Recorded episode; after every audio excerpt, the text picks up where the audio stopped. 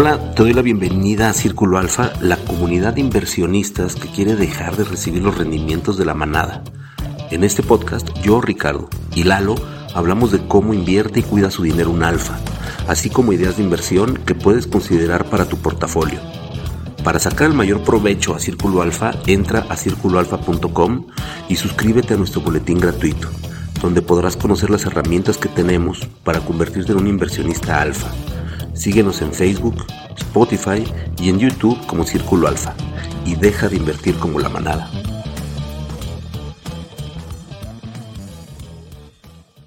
Pues bueno, bienvenidos a Círculo Alfa y esta semana, bueno, vamos a platicar también de, mercados, vamos a platicar de ideas de inversión, vamos a hablar de Constellation Brands, vamos a platicar un poco de los reportes de, de las financieras que hubo en Estados Unidos, de su reporte anual, y pues prácticamente vamos a hablar también de, Coinbase, lo que está haciendo con, con Mastercard y el chisme del Salvador, que se anda peleando ahí con Moody's.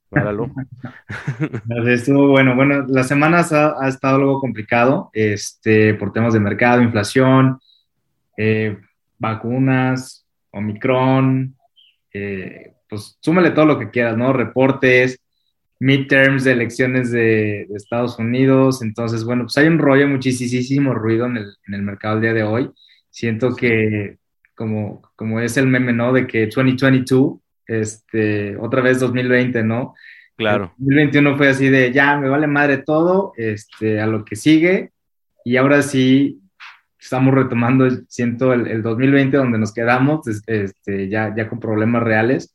Este, y, bueno, pues ahora sí ha estado, ha estado movidito el inicio de año. Entonces, bueno, el, el Dow, ¿cómo van en, lo que va del año? Pues lleva el menos 4.25, el, el índice de México, el IPC, lleva el menos 0.37, el Nasdaq lleva el menos 9.43, el Standard Poor's menos 5.43 y el dólar eh, ya ha estado tomando un poquito de fortaleza, eh, empieza a recuperar niveles y, y está sobre 20.51. Recordaremos que hace un par de semanitas pues andábamos sobre 20.30, 20.40 y pues ya al día de hoy vamos sobre 20.51, ¿no? Sí. Mirad, lo de todos los días. Sí, pues ya yo creo que también en miras de que ya para marzo yo creo que vamos a empezar a ver las alzas de tasas, ¿no? De, de la Fed. Sí. Que es lo que se espera.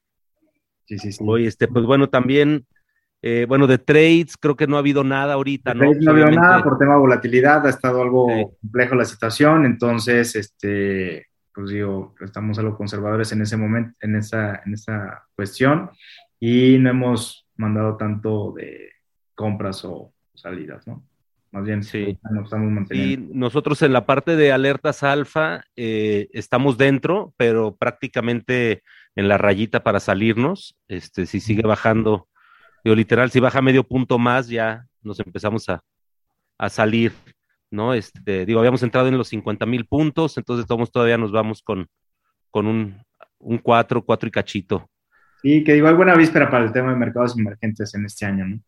Sí, Sí, yo creo que ahora sí que, a menos que, digo, yo también, digo, al final creo que México no va a ser de los privilegiados como emergentes, creo que primero se van a ir por, por otros, por otros países, pero bueno, nos va a tocar, ¿no? Sí. Este, a ver, a ver qué tanto, qué, cómo se porta también el, el, el señor presidente y todo el tema aquí local, como a ver si, si empieza a dar un poquito más de confianza, que ojalá, ¿no? Sí. Va, pues de trade nada. Y bueno, les quería platicar un poco más sobre Coinbase. Este, salió una nota en la semana eh, que Coinbase está utilizando o está haciendo una negociación con Mastercard con la finalidad de promover eh, la compra de, mejor dicho, democratizar la compra de NFTs. Eh, porque pues, actualmente para poder hacer la compra de un NFT o un tema de esta cuestión, tienes que tener un, wallet, ¿no? Que tienes tus criptos y tienes que tener, no sé, Ethereum, y ya de ahí haces tu, compra de, lo que tú quieras de NFTs, ¿no? Y pues bueno, entonces, pues Coinbase está abriendo el mercado y acaba de, cerrar por ahí una negociación con Mastercard con la finalidad obviamente de democratizar este, este, esta cuestión y pues abrir mercado, ¿no? Entonces, pues ya no, ya no va a ser tan necesario que tengas tu wallet. Igual, pues digo, pues en algún punto eh, a la salida, si lo quieres vender o no sé, pues lo vas a tener que pasar, pues, pero pues, a la compra, la, la, apertura con Mastercard. O vas a tener la, la apertura con Mastercard. ¿no? Bien. Este, pues ya nos digo, ahora sí que, que, yo creo que son los esfuerzos también de Mastercard por, por participar en, en todo este mercado, ¿no? Que también yo creo que nunca se imaginaron que, que fuera a ser tan grande. Este, digo, al final creo que pues, es un poquito traer lo tradicional a lo más, este, pues en cierta forma a todo este mercado descentralizado. Este, entonces, bueno, vamos a ver qué tal resulta. Yo no sé qué tan, qué tan, qué tan práctico sea para los que son hardcore este, criptos o, o, DeFi o lo que se llamen. Este, pero bueno, pues vamos a ver qué, qué pasa, ¿no? Así es.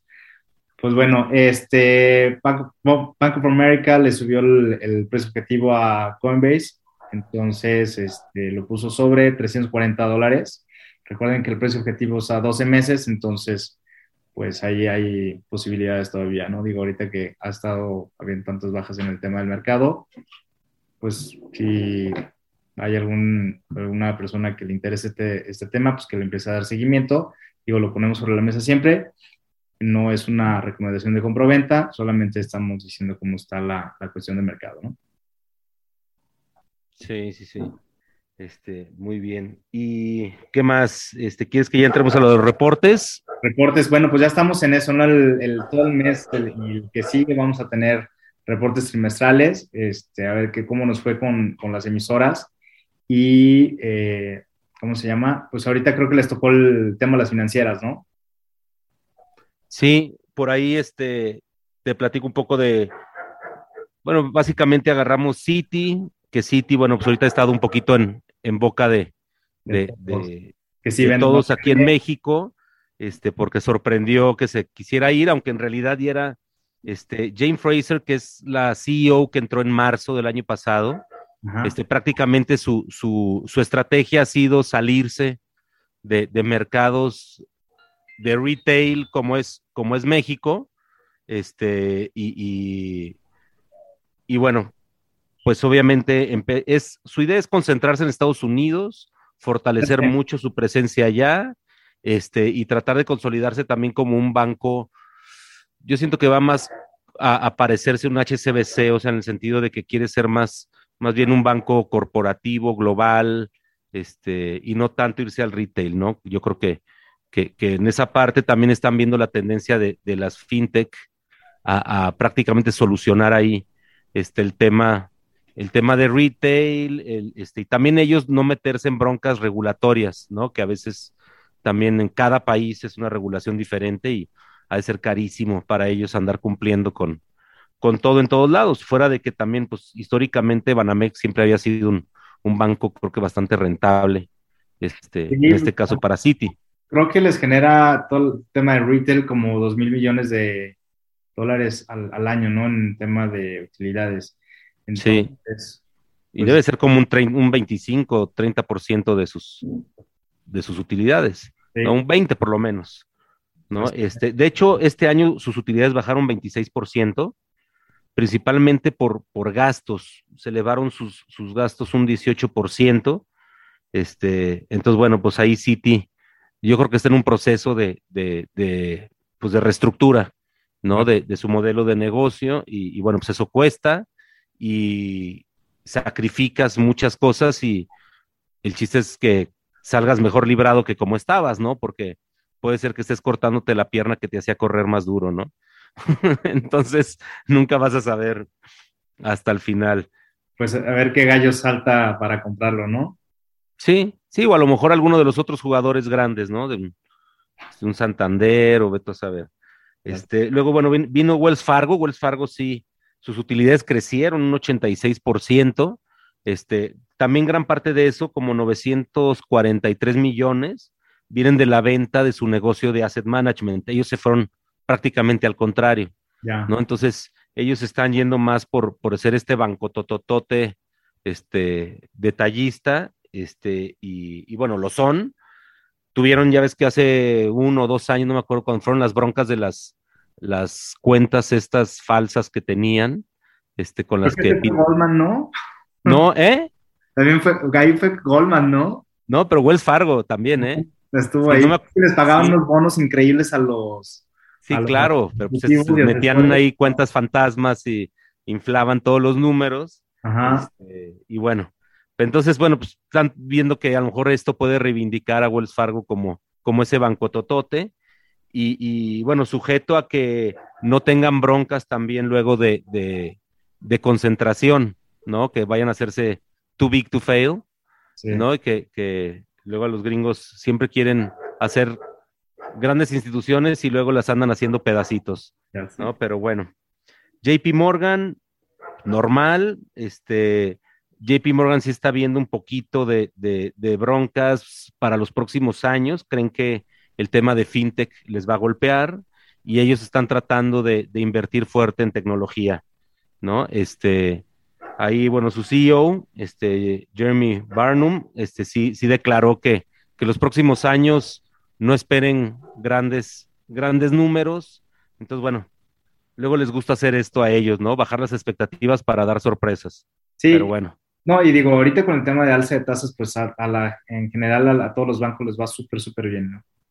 Sí, y luego viene también lo de BlackRock. Este, BlackRock ya oficialmente maneja más de 10 trillones de, dólares en, en, inglés, o sea, 10 mil millones, este, no 10 mil billones. Ya. 10 mil billones de dólares. Entonces, pues ya otra vez un, un monstruo este, de Larry Fink y y bueno, pues ellos a final de cuentas van a seguir en, ese camino y, siendo yo creo que el administrador más grande de, del mundo, ¿no? Prácticamente de activos. Sí, no, no hay quien le gane ahorita. Este, y bueno, pues de ahí este, platicamos esta semana, este, hicimos la, idea de inversión este, sobre Constellation Brands, que bueno, el, análisis completo se lo mandamos a, nuestros suscriptores de, de Inversionista Alfa y de Gran Alfa pero básicamente platicamos de, quién es Constellation Brands y para quien no lo sepa es, es un, pues prácticamente productor, distribuidor este, de, bebidas alcohólicas. Este, obviamente son de Estados Unidos, están basados en, Nueva York, en, se llama Víctor, la ciudad creo, Víctor, Nueva York. Este, y bueno, pues es de las, prácticamente de las 5 o 10 mega empresas distribuidoras de, de bebidas alcohólicas en el mundo. Este, entre ellas tiene, tiene, tiene Corona este, y toda la, marca prácticamente de grupo modelo en Estados Unidos, este, Pacífico, este, Victoria, etcétera. Entonces, ellos distribuyen esa parte de allá, que antes era de Anheuser-Busch. Y bueno, se han metido mucho el tema de también de, de destilados. Este, tienen unas tequilas, vodkas, y prácticamente con eso van a todo el, a todo el mundo, pero principalmente Europa, Estados Unidos, es donde, donde participan en, su mayoría. Y lo interesante es que han tenido crecimientos prácticamente de entre 9 y 12% año con año desde hace cinco años. Obviamente el tema de la pandemia le pegó, pero al final hoy están posicionados y, las expectativas son de que tengan una recuperación rápida. Este, está, está, me gusta, me gusta la, la, empresa, generan, traen dividendos, generan buenas utilidades consistentemente, digo, salvo estos años que, que, han sido difíciles, pero al final del día este, han ido creciendo, tienen, son expertos en penetración del mercado y ahorita este, están entrando al tema de, de, de cannabis, ellos compraron Canopy, Canopy Growers, este, que Canopy es pues, prácticamente la, la, la, más grande en Canadá. Este, es una empresa canadiense y es la más grande.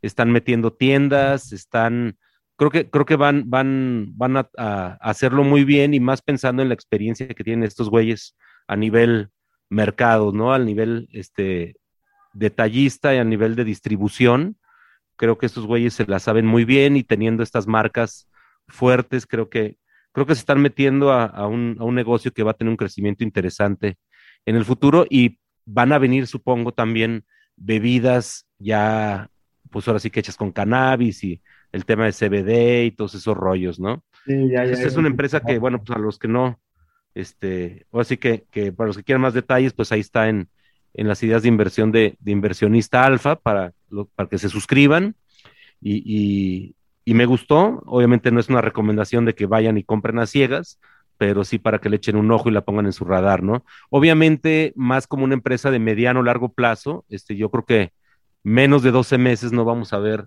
nada interesante, pero sí a lo mejor un crecimiento este año de un 15, 20% a medida que se vaya recuperando también el, pues ya que le valga madre a la gente la pandemia, ¿no? Sí, no, y, sí, exactamente, o sea, ya todo el mundo está saliendo, este, digo, las, las olas y toda esta cuestión del COVID, pues lo estamos viendo precisamente por eso, ¿no? Porque son periodos vacacionales, todo el mundo sale, te desmadras y otra vez a Yola, ¿no? Entonces, pues ahí en el relajo, pues, una chela.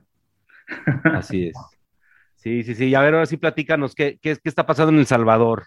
Oye, pues Salvador, este, ¿cómo se llama este cuate? Nayib Bukele, le, le, le, le, El presidente si se aventó hay un, rollo con Moody's por tema de compra de, de, bitcoins, que le están bajando la calificación. De hecho, en junio del año pasado tenía calificación B3 con perspectiva negativa y bueno, pues un mes después este, le bajan la calificación a CAA1 que termina siendo especulativa con mala reputación y sujeta a riesgo crediticio alto. ¿Por qué? Pues obviamente porque está comprando bitcoins, está sujetando su economía. Digo que al final del día, cuando te metes a ver el reporte, no es tanto porque tiene 1.391 tokens, más o menos que son como 20, unos 40, 50 millones de dólares, punto. Pero pues el punto es que son economías chiquititas. Entonces, ahí es donde viene toda la, la, la cuestión. Y fíjate, esto, esto, es lo que va a hacer este cuate, es una brutalidad, pero es como ponerse ahí enfrente del cañón y gritarle, pues denme, güey, ¿no? Porque va a ser una emisión de mil millones de eh, en bonos y el, el, la contraparte, pues es Bitcoin. Entonces, puedes meterte una tasa, no sé, por decirlo de alguna manera, súper, súper flotante y pues ¿no? O sea, no sé cómo poner el freno ahí. no, este, bueno, pero... Te estás poniendo de pechito para que te hagan... Sí, o sea... Terrorismo de arbitraje a lo bestia, imagínate.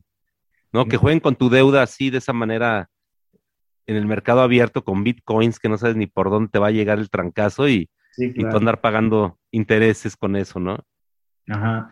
Entonces, bueno. Pues, bueno, ahorita ya lo traen en el ojo del huracán y todas las calificadoras y todo, este, y es lo que está, lo que está ocurriendo con estos hombres, ¿no? Entonces, pues yo creo que igual vamos a ver un nuevo término de calificaciones negativas por cuestión del Salvador y pues a ver cómo acaba esto, ¿no? Mira, yo creo que va a ser, van a haber muchas calificaciones negativas, pero estoy seguro que todos los, los, los criptolovers o sea, hasta van a comprar deuda de, del Salvador, ¿sabes? Digo, si ya lo vimos con, con, con AMC, con GameStop, con, con todos, segurito los van a comprar y van a decir, vale madre que tenga esa calificación, a mí eso no significa nada. Estos güeyes traen bitcoins, yo estoy comprando bitcoins a través de deuda soberana. a huevo. a ver, vamos a ver qué pasa, vas a ver qué va a pasar alguna historia así medio, medio loca. Sí, pues ya, ya, veremos en, en, la película o la saga de, de Nayib Bukele, este, sí. ¿no? Que ahí se está aventando el tiro en, Twitter, síganlo para que, para que vean todo lo que está ocurriendo. Sí, sí, sí, va a estar interesante. Y pues bueno, ahora sí que me tocó remoto, pero, pero bueno, ya creo que con eso acabamos o no sé si tengas algo más, Lalo. No, este, bueno, les iba a comentar rápido lo de Microsoft y Activision. Bueno, en podcast pasados habíamos comentado que qué es lo que iba a pasar con las empresas que tienen excesos de liquidez. Este, pues Microsoft está comprando Activision por 70 billones de dólares. Eh, bueno, 69 y algo, este, 70 y 70 billones de dólares. Y pues bueno, este es una, un esquema que vamos a ver de forma recurrente por los excesos de liquidez y obviamente porque la empresa nueva, Microsoft, está generando más valor con la compra de esto, ¿no? Para todos los gamers y Claro. Pues viene el metaverso fuerte con esta cuestión, ¿no? Ya lo hemos platicado también en episodios pasados. Va a estar bueno, va a estar muy interesante. Los participantes pues cada vez se están haciendo más fuertes. Claro. Sí, sí, sí, al final eso apuesta también todo el tema de metaverso, todo. Ahora sí que los grandes jugadores van a empezar a, a hacer adquisiciones, yo creo que en ese sentido, y pues va a estar interesante a ver, a ver qué pasa, ¿no? Y pues bueno, ya para finalizar, no se olviden de seguirnos en redes sociales es- y bueno, suscribirse, suscribirse perdón, al boletín de Círculo Alfa, pueden entrar a la página www.circuloalfa.com o escribirnos también a Ricardo y a mí por si tienen dudas o comentarios. Este, los correos son ricardo arroba circuloalfa.com o lalo arroba circuloalfa.com. Muy bien. Está bueno. Pues muy bien, Lalo, pues nos vemos la semana próxima y, y muchas gracias. Ahí estamos en contacto. Cuídate, Richard. Vale. Bien, bye. Hasta luego y síganos escuchando aquí en Círculo Alfa. Hasta luego.